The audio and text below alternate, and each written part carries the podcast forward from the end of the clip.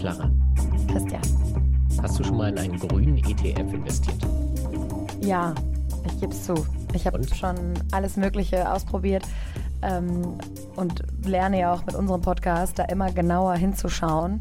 Am Anfang bin ich auch so ein bisschen drauf reingefallen, dass ich einfach das genommen habe, was gut klang. Aber ich muss sagen, ich habe auch einen, der richtig gut läuft. Ja, und auch Geld verdient und grünes, oder? Und Geld verdient und grünes, also zumindest wo, wo das, woraus der zusammengesetzt ist, wirklich ganz gut ist. Hm. Deutlich besser als das, was man sonst so hat. Ja. Ganz häufig hört man ja mittlerweile ESG. Hm. Ja. Irgendwie ist das alles nicht so. Man muss wirklich genau reinschauen. Ja. Aber dann findet man schon auch Angebote, ja. die, die okay sind. Genau. Und ein Angebot, das okay sein könnte, haben wir eventuell gefunden und zwar BetterWest. Erklär doch bitte einmal kurz, was man bei BetterWest machen kann. Ja, das ist jetzt ja nicht so direkt so ein ETF-Angebot, sondern das ist eine Plattform, hm. über die man in Unternehmen, die vor allem im globalen Süden, also viele aus Afrika sind, investieren kann. Und das sind alles Unternehmen, die ein Nachhaltigkeitsziel haben. Also zum Beispiel Öfen, mit denen dann energieeffizienter sozusagen gekocht werden kann in afrikanischen Ländern. Ressourcenschonende Kochherde heißt das, glaube genau, ich. Genau, so ist der Fachbegriff. Oder Solaranlagen, natürlich ist der Klassiker, mhm. dass, dass große Solaranlagen gebaut werden oder eben einfach kleinere Unternehmen, die sonst Schwierigkeiten haben, große Investments zu bekommen. Und in die kann man mhm. dann über diese Plattform investieren. Genau, man leiht denen praktisch Geld, bekommt dafür jährlich eine gewisse Rendite, einen Zinssatz zurückgezahlt und dann nach drei, vier, fünf, sechs Jahren, je nach Projekt, bekommt man dann natürlich auch den Ausgangsbetrag zurück, was nicht ganz risikofrei ist. Das hat uns Marilyn Hype, die Geschäftsführerin von BetterWest, nämlich auch erzählt. Ja, man muss natürlich auch sagen, dass viele von diesen Unternehmen oder einige dieser Unternehmen am Ende auch nicht überleben. Hm. Denn in solchen Ländern, also ein Beispiel war ganz, ganz eindrücklich, da gibt es dann einfach einen Streit zwischen den Geschäftsführern und plötzlich ist alles weg und man kommt auch nicht er wirklich nicht ran. in seine Fabrik er kommt nicht mehr in seine Fabrik rein. Also natürlich gibt es da andere kann man Risiken. natürlich auch in Deutschland nichts machen, wenn das Projekt dann irgendwo in Kenia stattfindet. Oder ist von hier aus ist von hier aus dann irgendwie schwer. Ja. schwer zu überprüfen, schwer zu kontrollieren. Deswegen bieten sie jetzt auch einige andere Sicherheiten an und darüber haben wir ausführlich gesprochen. Genau, das soll jetzt nicht mehr vorkommen, hat uns Marilyn Hype erzählt. Wir haben mit ihr darüber gesprochen, wie genau Better West eigentlich funktioniert, wie sie die Projekte finden, wie sie kontrollieren, dass diese Projekte dann auch funktionieren. Also, dass wenn man ressourcenschonende Kochherde verspricht, dass die dann auch geliefert und tatsächlich genutzt werden. Und darüber, wie sehr das wirklich dem Klima hilft. Und das alles erfahrt ihr in der neuen Folge des Klimalabors. Wenn ihr keine Folge mehr verpassen wollt, könnt ihr den Podcast natürlich überall abonnieren, wo es Podcasts gibt und neuerdings auch als Push-Mitteilung in der NTV-App. Wir freuen uns immer über Kommentare. Sehr zu empfehlen. Natürlich Bewertungen. und falls ihr mit Clara und mir in Kontakt treten wollt, schreibt uns eine E-Mail oder Clara, du bist auf Instagram aktiv. Da bin ich ganz gut erreichbar, genau, unter meinem Namen. Mich findet man auf Twitter. Und damit kann die letzte Folge dieses Jahres beginnen. Ja, los geht's.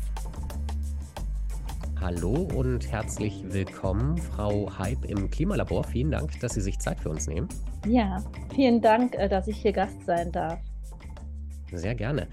Sie sind Geschäftsführerin von Better West und bei Better West kann ich in unterschiedliche Klimaprojekte investieren, damit Geld verdienen und Gutes für die Umwelt tun. Neuerdings, das hatten Sie uns auch noch gesagt, mit Ausfallversicherung, nicht nur mit Solaranlagen und ressourcenschonenden Kochherden. Frau Halb, wie kann man denn mit Ausfallversicherung dem Klima helfen? Mm, ja, man kann mit Ausfallversicherung seine Investitionen schützen. Und ähm, das bedeutet eine Ausfallversicherung. Ähm, das heißt, die Projekte sind die Projekte, Solaranlagen oder Kochherde. Mhm. Aber die sind ja relativ selbsterklärt. Die sind Richtig. mehr oder minder selbsterklärend. Wir erklären die Projekte auch sehr detailliert auf äh, der Website und es gibt auch ein Projektvideo vom Projektinhaber. Ähm, aber seit neuestem werden wir jetzt auch Ausfallgarantien mit in unsere Projekte integrieren. Das heißt, wenn es zu einem Problem in dem Projekt kommt, gibt es zusätzlich eine Versicherung, die den Ausfall versichert. Und das ist recht ja. neu in der Crowdfunding-Branche Und äh, deswegen sind wir ganz glücklich, auch einer derjenigen zu sein, die das jetzt auch bald anbieten dürfen. Das klingt jetzt aber erstmal schon so ein bisschen, naja, verwunderlich, dass wenn man Projekte anbietet zum Investieren, wie zum Beispiel Solaranlagen oder Kochherde in Afrika und dann gleich hinterher schiebt. Und neuerdings haben wir auch eine Ausfallversicherung, damit man den Ausfall dieser Investitionen absichern kann. Also das ist ja nicht besonders vertrauenserweckend. Ja, mal, das oder? wirkte jetzt vielleicht so. Aber wenn man schon länger ähm, investiert in solche Projekte, auch gerade in der Crowdfunding-Szene oder im allgemeinen Direktinvestments, dann weiß man einfach, es kann immer mal was schiefgehen. Das ist natürlich nicht oft. Das kommt vielleicht bei 5% der Projekte vor. Aber die deutschen Bürger, denen ist es einfach sehr, sehr wichtig, dass sie doch zumindest ihr Investment zurückbekommen. Und so eine Ausfallversicherung mhm. ist für Investoren ein ganz großes Asset. Unsere Investoren haben uns gesagt, wir investieren trotzdem. Aber wenn wir jetzt wüssten, dass es noch zusätzlich so eine Ausfallversicherung gibt, dann würden wir doppelt so viel investieren. Und deswegen war das für uns jetzt ein ganz wichtiger Punkt. Wir haben 2019 ja. eine große Umfrage gemacht. Was würdet ihr brauchen, um noch mehr zu investieren und, und äh, was wäre euch wichtig, liebe Investoren? Und da war diese Ausfallversicherung ganz oben. Und deswegen haben wir uns darum bemüht, haben ein paar Jahre gebraucht, aber jetzt haben wir es. Und wie funktioniert diese Ausfallversicherung? Wer zahlt das dann?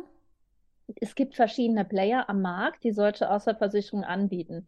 Das sind oft große Institutionen wie zum Beispiel die KfW oder der African Guarantee Fund. Das sind institutionelle ähm, äh, Organisationen, die von den großen Entwicklungshilfeministerien gespeist werden. Und die haben ein großes Interesse daran, dass Finanzmittel in Entwicklungsländer fließen und wollen dann natürlich gerne durch ihre Ausfallversicherung unterstützen. Das Ganze kostet auch Geld. Das heißt, wenn wir für eines unserer Projekte so eine Ausfallversicherung mit anbieten, dann ähm, muss auch ein bisschen Gebühr bezahlt werden an solch eine Ausfallversicherung. Das mhm. reduziert dann den Zins an die Crowd ein kleines bisschen, aber hat natürlich auch große Vorteile und deswegen glauben wir, dass es im Gesamtpaket doch interessant ist. Und zum Verständnis, ich glaube, ich brauche da noch mal eine, eine kleine Unterrichtsstunde.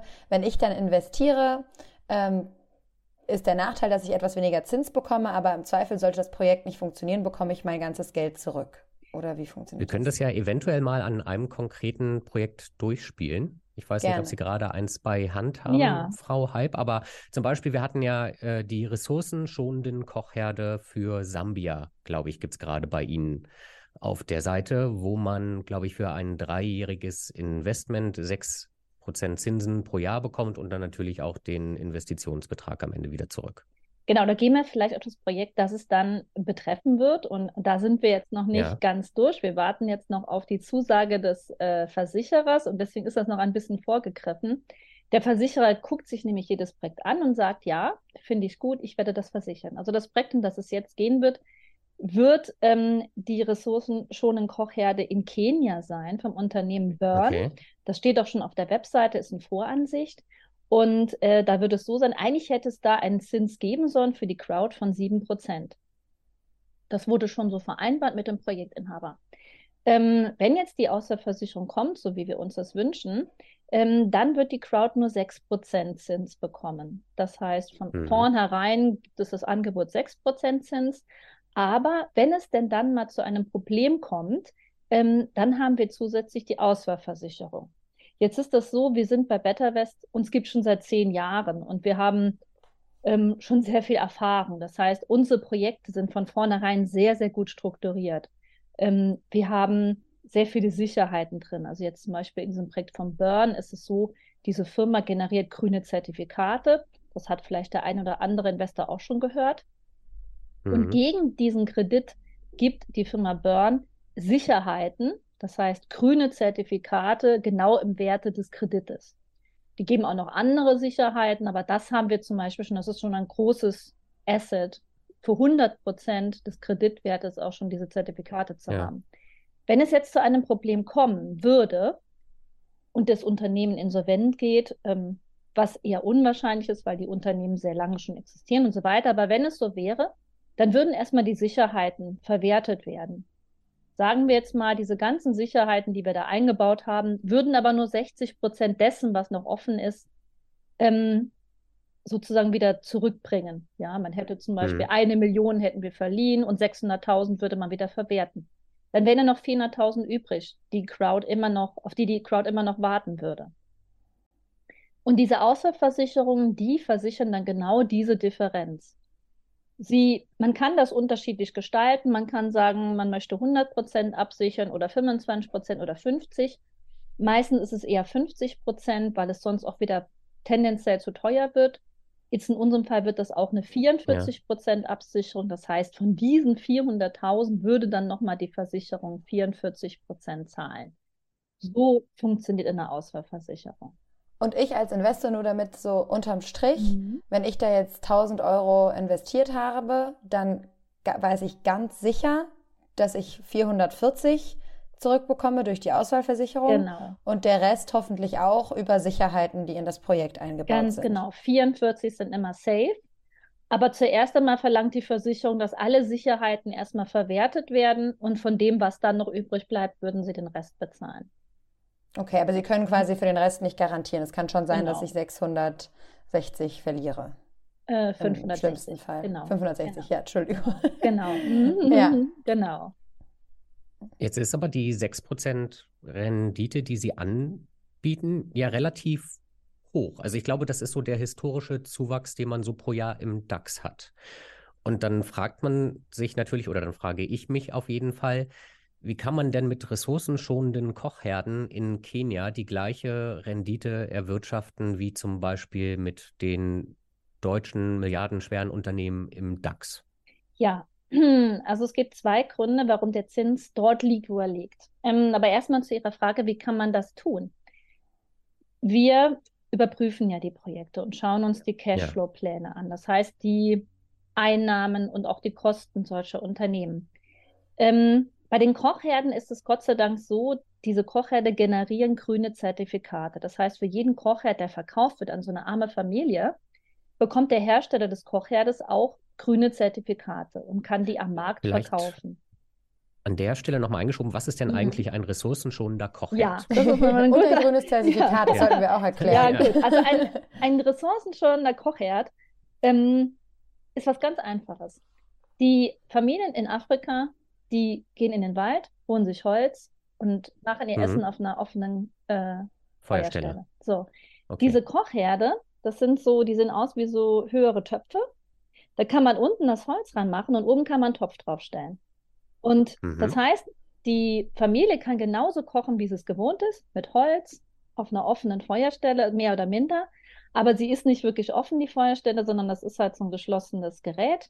Und sie ist viel, viel ähm, energieeffizienter. Das heißt, Also verbraucht deutlich weniger Holz. ja, oder? genau. Also 80 Hm. Prozent weniger Holz wird verbraucht. Zusätzlich werden die Abgase werden gesammelt in diesem Topf, sodass das Ganze nicht sich so weit im, im Hm. Haus äh, verteilt und ähm, auch im Endeffekt der ganze Verbrennungsprozess ist etwas kontrollierter, sodass nicht ganz so viele ähm, ja, Schadstoffe entstehen. Das ist ja tatsächlich ein Riesenproblem in, Ja. in den afrikanischen Ländern, gesundheitlich. Ja, Ja. das ist gesundheitlich ein Riesenproblem, aber es ist auch wirklich für die Frauen ein großes Problem, die jeden Tag das Holz sammeln gehen müssen. Hm. weil es riesige Mengen an Holz sind, die benötigt werden. Und deswegen sind diese Kochherde auch, ähm, was ähm, jetzt immer mal die, den Klimaschutz angeht und auch den sozialen Impact angeht, sehr, sehr hoch angesehen. Und dann kommen wir zu den grünen Zertifikaten. Alle Produkte, die irgendwo CO2 einsparen, können nach gewissen Standards zertifiziert werden und man kann sein Produkt dafür anmelden, dass man grüne Zertifikate generieren kann. Ähm, grüne Zertifikate entstehen immer dann, wo CO2 eingespart wird. Und wie gesagt, es muss nach gewissen Standards, die international geregelt sind, muss dieser Zertifizierungsprozess stattfinden. Und je nachdem, wie viel Tonnen CO2 mein Produkt einspart, desto mehr Zertifikate generiere ich. Mhm. Und dieser Zertifikatepreis ist auf dem Markt, äh, wird er gehandelt. Das heißt, Unternehmen, die etwas tun wollen für ihre Klimabilanz oder die auch etwas tun müssen für ihre Klimabilanz, die können das nur tun über Zertifikatkauf. Das heißt, ein großer Chemiekonzern, äh, der jetzt schon versucht hat, seine eigenen Energieeffizienzwerte ähm, zu verbessern, indem er weniger Energie verbraucht, der kommt irgendwann an sein Limit und sagt, okay, wenn ich jetzt noch weiter reduzieren muss gesetzlich oder auch das möchte, dann kann ich das nur schaffen, indem ich Zertifikate aufkaufe. Ganz berühmt ist das ja bei, bei Tesla auch, die, die sehr viele Zertifikate, Zertifikate generieren und die verkaufen. Ganz genau. Und ja. immer dann, wenn man ein Standardprodukt hat, ist es besonders einfach. Denn es muss einmal das Produkt zertifiziert werden. Und wenn ich dann, selbst wenn ich Tausende oder Millionen von diesen Produkten herstelle, darf ich immer wieder ein und dasselbe Zertifikat nutzen oder bin dann einmal zertifiziert. Diese Kochherde sind halt auch Standardprodukte und mhm. deswegen mhm. funktioniert das sehr gut. Ja, und dann können, wie gesagt, die Hersteller dieser Zertifikate oder die Hersteller dieser Produkte ihre Zertifikate auf dem freien Markt verkaufen. Und das generiert dann auch Einkommen. Und aktuell ist ja. es so, dass der Zertifikatepreis hochgegangen ist. Das heißt, unsere Hersteller von diesen Öfen, das heißt, ob das jetzt SDG 13 in ähm, äh, Indien ist oder ob das jetzt Burn in Kenia ist, die machen ganz gute Einnahmen durch diesen Zertifikatverkauf. Und das ist okay. die Haupteinnahmequelle für, den Rück, für die Rückzahlung der Kredite. BetterWest finanziert sich dann dadurch, indem Sie eine Art Vermittlungsgebühr nehmen. Sie ver veranstalten ja dieses Crowdfunding. Ich weiß nicht, ob das dann nur in Deutschland stattfindet oder weil das ja auch internationale Projekte sind, ob man da eventuell auch von Australien aus oder Großbritannien oder so mit investieren kann. Aber angenommen, Sie versuchen, eine Million Euro anzuwerben und sie behalten dann einen gewissen Prozentsatz dieser Summe für BetterWest, damit sich ihr Geschäft trägt. Genau, also unsere Aufgabe ist es, die Projekte zu finden, die Projekte mhm. aber auch zu prüfen ähm, hinsichtlich, ob sie überhaupt finanziell stabil genug sind und dass wir auch das Gefühl haben, dass die auch die Investoren zurückzahlen können, aber ob sie auch wirklich ähm, so viel dem Klima nützen und auch diesen sozialen Beitrag haben, den wir uns wünschen.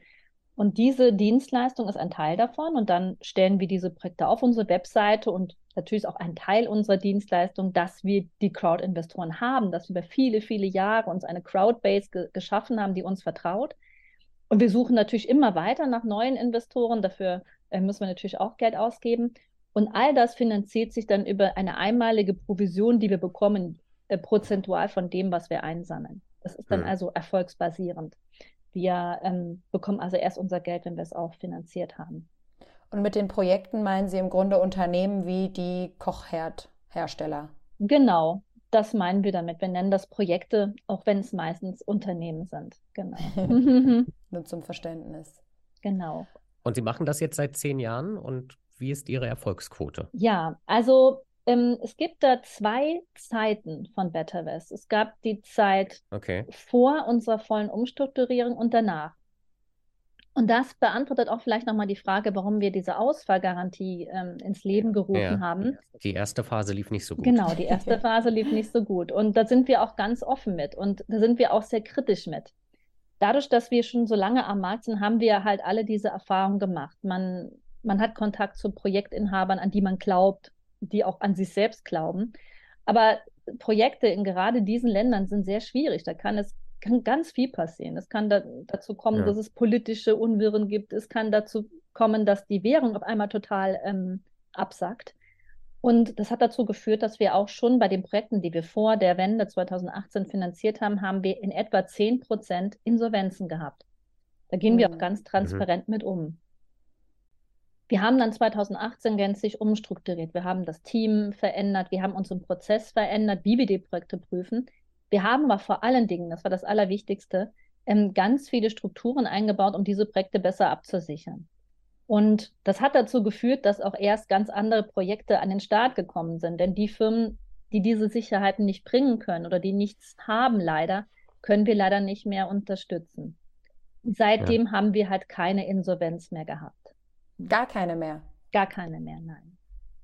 Und haben Sie denn trotzdem zufällig rückblickend eine Erklärung dafür, wie diese 10% Unternehmen, die insolvent gegangen sind, Ihnen bei der Prüfung durchgerutscht sind? Ich muss sagen, hauptsächlich waren das wirklich das fe die fehlende Managementerfahrung. Die ja. meisten, also fast alle dieser Unternehmen waren einfach zu jung. Die haben es gut gemeint, die wollten was bewegen in der Welt, aber es hat ihnen die Erfahrung gefehlt, was alles so schief gehen kann in so einem afrikanischen ja. Land. Ich meine, ein Beispiel, wir hatten einen tollen Unternehmer aus Österreich, der eine äh, Brikettfabrik aufgebaut hat in Äthiopien mit einem Gesellschafter aus Äthiopien. Wir haben die äh, Brikett-Maschinen ähm, finanziert. Die hatten auch schon eine Maschine, haben die Briketts verkauft, war ein tolles Projekt. Und dann hat er sich mit seinem Gesellschafter verstritten, ähm, mhm. ist nicht mehr in die Halle gekommen.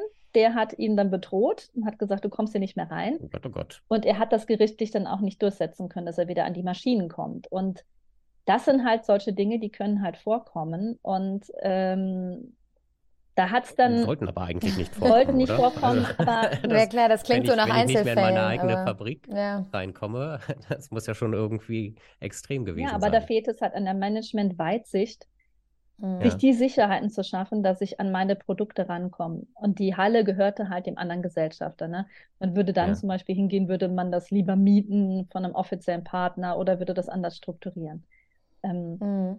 und es hat halt bloß einfach gezeigt, manage, dass, wenn das Management sehr erfahren ist, dann werden die Projekte einfach anders aufgesetzt und es sind mehr Sicherheiten da. Ne? Im Grunde geht es Ihnen ja vor allem darum, das Geld, das es so in der Welt gibt, dahin zu lenken, wo es gebraucht wird und dabei auch noch eine Rendite zu machen. Würden Sie sa wirklich sagen, dass das in dem aktuellen System möglich ist?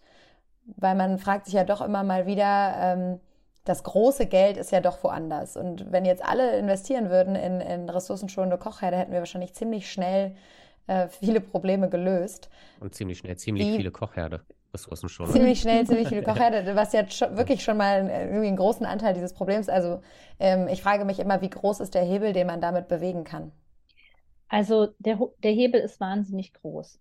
Man muss auch nochmal dazu sagen, es ist auch gar nicht so einfach, die Unternehmen zu finden, von denen wir sagen, denen vertrauen wir und denen wollen wir unser Geld Hm. geben. Das ist schon eine Mhm. Herausforderung und deswegen ist es auch so wichtig, wir arbeiten auch mit Organisationen zusammen, die ähm, kleinere Unternehmen unterstützen und denen erstmal Know-how liefern, dass die wissen, okay, ähm, dass die erstmal ihr Business auf den Punkt bringen, dass sie vertrauenswürdig sind und dass man sagen kann, die können wir jetzt finanzieren. Aber diese erfahrenen, etablierten Unternehmen gibt es und die haben auch jahrelang Erfahrung gemacht und die ähm, schaffen ganz, ganz viel in ihrer Region. Die schaffen Arbeitsplätze, die schaffen Einkommen auch für die Menschen, die dort herum leben. Und jeder Euro, der da investiert wird, kann zehnmal mehr bewirken wie bei uns, weil einfach die Menschen vor Ort, ähm, denen mangelt es an so viel. Und wenn dort das Geld halt investiert wird, dann wieder in Gehälter für diese Menschen, können die einfach viel mehr damit bewirken, auch wieder in ihrem Umkreis. Und deswegen ähm, hat das schon einen wahnsinnigen Hebel. Aber das Schwierige ist, überhaupt erstmal die guten Unternehmen auch zu finden, die schon an diesem Level sind. Und das, da an diesem Punkt sind wir halt. Da sind wir hingekommen, Gott sei Dank. Das heißt, Sie würden sagen, das Nadelöhr ist im Moment vor allem die andere Seite, also die Projekte finden, wo das Geld hin soll, oder ist das doch auch auf der Seite, die Menschen zu finden, die bereit sind, auf diese Art und Weise zu investieren? Es ist beides, ja, und es schwankt immer hin und her. Also zum Beispiel mh, in den Zeiten von Covid hatten wir viel mehr Projekte, als wir Crowd hatten, weil einfach alle Leute Angst hatten, ihr Geld nicht investieren wollen. Ähm, jetzt ist es wieder, war es wieder ein bisschen besser. Jetzt seit August ist es wieder so, dass die Leute wieder so ein bisschen ähm, Angst haben, weil ähm, Unternehmen wie wir, die Crowdfunding-Plattform, wir wachsen und wir haben immer mehr ähm, Zugriff auch zu diesen Unternehmen, auf die es ankommt. Zum Beispiel meine Kollegin ist jetzt gerade seit drei Monaten vor Ort in Kenia und wenn man natürlich vor Ort ist, kann man auch diese Unternehmen viel besser finden, ähm, wirklich sich auch ein persönliches Bild machen. Das heißt, wir, Crowdfunding-Plattformen, finden immer mehr auch diese guten Projekte. Es gibt auch immer mehr dieser gut ausgebildeten Unternehmer. Und äh, jetzt ist gerade wieder so eine Zeit, wo wir wieder Crowd brauchen, wieder Leute, die sagen, Mensch, äh, das sind wichtige Projekte und das sind gute Unternehmen, das sind stabile Unternehmen. Es gibt nicht nur gute und stabile Unternehmen in Europa, sondern auch in diesen Ländern. Und ich möchte denen mein Geld geben und auch eine schöne Rendite bekommen. Und was sind das für Menschen, die bisher bei Ihnen investieren? Sind das auch wirklich Großinvestoren, die man ja gut gebrauchen könnte? Ähm, wir haben eine Mischung, wobei ich sagen muss, der Großteil unserer Investoren ist wirklich der ganz normale Bürger, der einfach sein Geld sinnvoll investieren will. Bei uns kann man ja auch schon 50 Euro beginnen. Und das heißt, da ist ja dann auch die Schwelle sehr niedrig. Ähm, wir haben aber auch einzelne Investoren, ähm, Ärzte, wie auch immer, die auch schon Summen von 200.000, 300.000, 400.000 Euro investiert haben Ja, wow. über die Zeit bei Better West. Ähm, wir haben wenige institutionelle Investoren, da unsere Tickets zu klein sind. Also unsere Projekte liegen ja so zwischen 200.000 und 3 Millionen. Und äh, große institutionelle Investoren fangen erst bei 1, 2, 3 Millionen an. Das heißt, wenn wir kommen, das ist denen schon. Das lohnt sich gar nicht, wenn man 50 Millionen investieren möchte. genau, genau. Sowas doofes ja. aber auch. Genau, und das ist so gerade bei denen jetzt so das Problem. Wir ja. sind zu klein. Aber es, wir hatten, Sie hatten ja auch die, die 10% Insolvenzen vorhin selbst schon angesprochen. Ähm, glauben Sie denn, dass das sind ja die Leute, die das damals gemacht haben, auch so ein bisschen so gebrannte Kinder, sage ich jetzt mal. Glauben Sie, dass diese Menschen Ihnen noch eine zweite Chance geben, jetzt wo man eventuell auch die Ausfallversicherung hat, weil man kann ja nach wie vor schon auch Geld verlieren. Ich glaube, das Ganze ist halt einfach ein bisschen riskanter als zum Beispiel jetzt in einen DAX-ETF investieren und man sollte da vielleicht nicht sein gesamtes Erspartes reingeben. Oder würden Sie sagen, das kann man guten Gewissens tun? Ja, also ich würde niemals sagen, man sollte sein ganzes Gespartes da reinsetzen. Das, ähm, das würde ich auch wirklich niemandem raten. Der Punkt ist, ähm, diese Direktinvestments, wie wir sie anbieten, ist ein Baustein eines finanziellen Portfolios. Hm. Ähm, man soll niemals nur 100 Prozent alles in aktienbasierenden äh, Produkten investiert haben, denn wenn der DAX dann und die ganze Börse mal runtercrasht, dann hat hm. man gar nichts mehr. Ja, deswegen sollte man immer einen Mix haben. Was weiß ich, noch ein bisschen Bausparvertrag. Aber beim DAX kann man jetzt natürlich auch nicht durch eine Insolvenz das ganze Geld verlieren. Da muss man halt im Zweifelsfall vielleicht wie nach der Finanzkrise zehn Jahre warten und kann sich dann aber trotzdem über eine Rendite von 200 oder 300 Prozent freuen. Genau, bei uns ist es so, man hat halt ein Direktinvestment und man streut seine Investitionen über viele Projekte. Das heißt, man investiert nicht nur in ein Projekt, sondern man investiert in 10, 20 und so weiter. Wenn dann mal eins insolvent gehen sollte, mhm. dann hat man immer noch Einnahmen generiert durch all die anderen, äh, sodass man im Endeffekt dann auch wieder noch einen attraktiven, äh, attraktiven Zins mhm. erhalten kann. Bloß ist es so mit diesen Direktinvestments, die schütten halt jedes Jahr Zinsen aus. Das heißt, man hat jedes Jahr auch wieder, also beziehungsweise auch Rückzahlung des Kredites.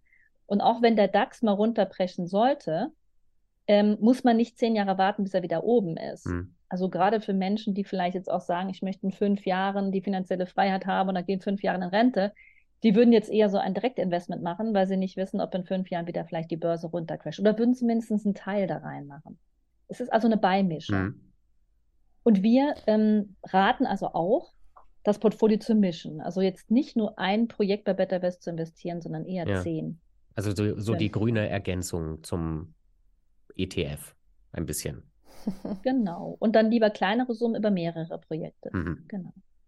Trotzdem hat Christian natürlich etwas gemacht, was immer ein bisschen gemein ist. Ich mhm. habe das hier nochmal aufgemacht. Er hat sich die Google-Rezensionen angeschaut und die sind teilweise schon ziemlich heftig, würde ich mal sagen. Also zwei von fünf Sterne, einer von fünf Sternen. Und es kommt immer wieder diese Sorge, naja, ich habe gestreut und ich habe trotzdem zwei von drei Projekte, Projekten sind insolvent gegangen. Ähm, gibt es auch viele Fragen. Ne? Es handelte sich um Projekte mit Solaranlagen und da kann derjenige nicht nachvollziehen, ähm, was mit dem Anlagevermögen passiert ist. Wie begegnen Sie solcher Kritik? Also wir kümmern uns sehr um unsere Investoren. Immer wenn es solche Probleme gibt, sind wir da, wir sind telefonisch da, wir machen Webseminare, wir informieren die, haben regen Kontakt mit den Projekten, die Probleme haben. Aber genau das ist ja der Grund, weshalb wir auch 2008 diese Umstrukturierung machen mussten. Alle diese Dinge, die Sie da lesen, das sind alles Investoren, die wütend sind, die gebrandmarkt sind aus der Vergangenheit. Ja, da ist keiner dabei, der seit 2018 investiert, weil da gibt es ja keine Insolvenz. Es gibt ja keinen, der da sauer sein könnte.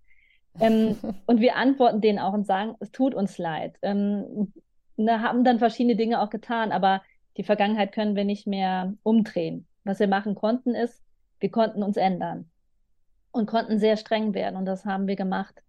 Deswegen sind wir jetzt auch im Moment, ich glaube, in Deutschland fast einer der strengsten Plattformen, ähm, weil wir einfach so gebrandmarkt sind und unsere Crowd so gebrandmarkt ist, dass man das auch lesen kann ähm, und einfach daran arbeiten mussten. Ja, hm. ähm, ist es auf der einen Seite hart, auf der anderen Seite bin ich aber auch dankbar, dass es uns schon 2018 passiert ist, ähm, weil wir jetzt auch die Zeit hatten, uns da wieder äh, rauszuarbeiten. Aber die Altlasten bleiben. Das ja. bringt mich jetzt noch einmal zu der Frage, wie wird denn eigentlich kontrolliert, ob die Projekte, wenn ich in die Kochherde investiert habe, dass dann auch tatsächlich Kochherde hergestellt und Ankommen. ja, genutzt werden? und die dann ja. nicht irgendwo, weiß ich nicht, in den, in den Wäldern versickern oder so, wie auch immer. Ja, ähm, also es gibt da mittlerweile auch ganz gute äh, Kontrollinstanzen. Auch der Gesetzgeber hat da auch vieles getan. Die Projekte haben in Deutschland heutzutage oder vor Ort bei den Projekten? In, in, in Deutschland. Also Okay. der deutsche Finanzregulator, die BaFin, hat da ähm, auch äh, seines dazu getan. Die Projekte müssen heute alle von einem Mittelverwendungskontrolleur mit betreut werden. Deutsches Wort. Ähm, ein typisch deutsches Wort, ne? Ähm, das heißt, es gibt dann ein Das ist ein Vermögen, toller Titel. genau, ich, ich sage Ihnen jetzt noch ein tolles Wort, es gibt ein Vermögensinformationsblatt, Sehr gut, ja. ähm, wir nennen es VEB, in dem halt drin steht, was ganz genau gekauft wird für das Geld und wie viel genau dafür ausgegeben werden darf. Und der Mittelverwendungskontrolleur, der kontrolliert das. Das heißt, bevor das Geld an diesen Projektinhaber bezahlt wird, und das Ganze läuft auch über ein Treuhandkonto äh, bei der SecuPay AG, ähm, bevor das Geld freigegeben wird, kontrolliert dieser Mittelverwendungskontrolleur ähm, gewisse Daten. Was weiß ich zum Beispiel, gibt es die Rechnungen zu diesen Produkten? Hm. Ähm, also es wird dann wirklich genau erstmal, es muss nachgewiesen werden, dass diese, dass das Geld wirklich genauso eingesetzt wird, wie es versprochen wurde. Ähm, natürlich gibt es dann auch weitere Dinge. Es gibt dann auch im Nachhinein möchten auch unsere Investoren wissen, hat es denn dann auch diesen Impact? Genau. Das ist Ich dann möchte aber ja auch sehen, dass die Kochherde genutzt werden. Genau, also gut. Die Unternehmen haben natürlich ein Eigeninteresse, wenn sie sie schon bezahlt haben, die Kochherde, dass sie sie auch verkaufen und auch wieder Geld generieren. Sonst würden sie ihr Geschäftsmodell ähm, nicht laufen lassen können. Ähm, was wir halt machen, wir haben ein ähm, halbjährliches Reporting. Das heißt, da informieren dann die Projektinhaber, die Investoren über die finanzielle Lage des Unternehmens, aber auch, was gerade mit dem Projekt passiert ist, ähm, bis das Projekt abgeschlossen ist. Das heißt, ähm, man bekommt Bilder, man bekommt Informationen, Mhm. wie viele Kochherde wurden verteilt. Wenn das Projekt dann irgendwann abgeschlossen ist, dann wird es keine Informationen mehr dazu geben. Aber dann gibt es immer noch jedes halbe Jahr ein Finanzreporting. Das heißt, man sieht dann, okay, wie ist die Bilanz des Unternehmens und die finanzielle Situation. Was Sie ja eigentlich damit schaffen wollen, ist so eine Win-Win-Situation. Also ich investiere in etwas Sinnvolles, tue etwas Gutes und verdiene dabei eigentlich auch noch Geld. Ich kenne jetzt aber auch viele, die immer sagen, nee, also ähm, Altruismus und Investitionen oder Geldanlage, das passt nicht zusammen. Ich investiere lieber da, wo ich wirklich am allermeisten rausbekomme, wo ich mir sicher bin und spende dann. Glauben Sie wirklich, dass man dieses Versprechen erfüllen kann, beides in einem zu schaffen, also eine gute Anlage zu schaffen und gleichzeitig was Gutes zu tun? Ja, das glaube ich ganz fest, weil ich selber auch in diesen verschiedenen Ebenen unterwegs bin. Also ich selber habe auch eine kleine Organisation, wo wir Spenden sammeln. Ähm, natürlich durch die Arbeit bei BetterVest kennt man auch diesen Spendenbereich. Im Spendenbereich, das sind einfach ganz andere Projekte. Da geht es nicht darum, dass man Business macht. Also jetzt das Projekt, das ich jetzt persönlich unterstütze, das ist eine Kinderärztin im Jemen, die einfach Babynahrung kauft, damit die Babys nicht äh, verhungern, auf Deutsch gesagt. Damit kann man kein Geschäft machen, ja.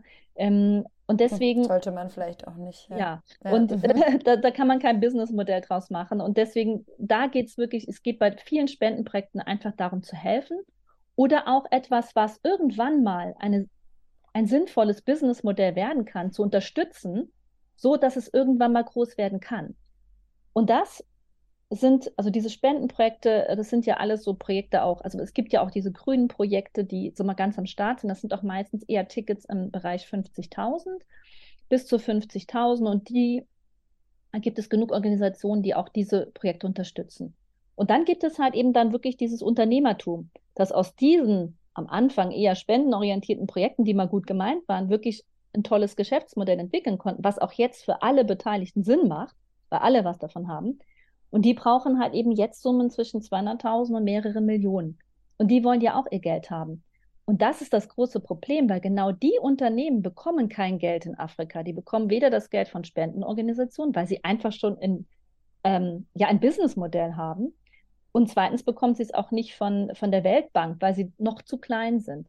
Und das ist genau diese Nische, die die Crowdfunding-Plattformen abdecken. Und das ist der Mittelstand. Also selbst für solche staatlichen Investitionen wie auch die KfW oder die Weltbank sind die dann zu klein. Ja, genau, die sind zu klein. Alles unter 5 Millionen ist da nicht mit drin. Ähm, genau, und deswegen ist es so wichtig, dass diese Unternehmen unterstützt werden, weil die kaum andere Chancen haben und auf der anderen Seite sehr, sehr wichtig sind für die Länder. Es ist nämlich der Mittelstand, der das Land aufbaut. deswegen äh, unterstützen wir das. Und wo wollen Sie dann mit BetterWest noch hin? Sie haben ja vorhin schon gesagt, also für die ganz großen Investoren sind wir dann wiederum zu klein. Die müssen dann irgendwie mhm. über die Weltbank über, oder Was über die ist, KfW ja Wege finden. Genau, ich frage mich, wo wollen Sie noch hin? Also oder oder wollen Sie erstmal sagen, naja, wenn wir wenn wir ich Vielleicht haben Sie auch mal eine Zahl, wie viele Menschen, wie viele Deutsche in dem Fall vielleicht bei Ihnen investieren, dass man das mal so ein bisschen einordnen kann und wo Sie hinwollen. Ja, ähm, also für uns ist das Allerwichtigste erstmal die Mission und dass wir das bewegen, was wir bewegen äh, wollen. Also dass wir im Endeffekt diese Finanzierungsmöglichkeiten in die Länder bringen, dass das Geld auch wieder zurückfließt, dass es sicher ist ähm, und dass wir halt auch natürlich unsere Kosten damit decken können. Ähm, wir haben auch Wachstumsziele, aber die sind bescheiden, weil uns geht es nicht über uns geht es nicht um wahnsinnigen Wachstum. Und wir haben auch gemerkt, wenn man zu schnell wächst, dann ja, das kann auch nicht immer funktionieren, ja. Ähm, und deswegen, wir haben jetzt aktuell ähm, in unserer gesamten Crowd 6000 Menschen, die schon mal bei BetterVest investiert haben. Ähm, und unser Ziel ist es, jetzt müsste ich mal gucken, also äh, ich kann jetzt nicht die Investorenzahlen nennen, aber unser Ziel ist es, im Jahr 2027 wollen wir auf ein Fundingvolumen von 20 Millionen kommen hm. pro Jahr. Also wir haben mhm. jetzt aktuell dieses Jahr liegen wir so bei knapp vier bis fünf Millionen okay. und im Jahr 2027 wollen wir auf 20 Millionen sein. Das ist also jedes Jahr so ein Wachstum von 30 bis 50 Prozent. Ja, schon ambitioniert. ja, ist schon ambitioniert. Ähm, aber trotzdem finde ich jetzt 20 Millionen ja. klingt jetzt nicht so abwegig viel, wenn man mal ja. überlegt, wie viele Gelder auf deutschen Konten so rumliegen. Ganz genau. Und vor allen Dingen ist es jetzt ein Wachstums viel von 30 bis 50 Prozent. Das ist nicht so wahnsinnig viel, ähm, aber man muss das halt schon bedacht machen. Ja. Und da ist jetzt wieder das Bottleneck, die Projekte. Das Bottleneck ist die Projekte, nicht okay. die Crowd. Und da mhm. müssen wir halt jetzt Wege finden, auch nochmal neue Märkte, äh, um dann halt die guten Projekte zu finden. Das wird der Knackpunkt sein, die guten Projekte zu finden. Und das bringt mich quasi wieder auf diesen Punkt, dass ich mich immer frage, in der, in der Welt, in der wir heutzutage Geld anlegen, geht es ja doch immer extrem darum zu skalieren, um mhm. die ganz großen ja, Kurven hinzubekommen in möglichst kurzer Zeit. Ich nehme mal an, das können Sie dann so nicht bieten. Ja, und die Frage ist, ist das das richtige Ziel? Das finde ich ein gutes Schlusswort, da kann man gut drüber nachdenken. Ja, genau. Vielen Dank, Frau Heil. ja, vielen Dank Ihnen auch für die kritischen Fragen, die wichtig sind ähm, die ich auch gern beantwortet habe. ja, immer, immer schwierig, Lob für kritische Fragen. Dann weiß man, dass man doch nicht den ganz sensiblen Punkt gefunden hat. Aber mal sehen. Vielen Dank nochmal.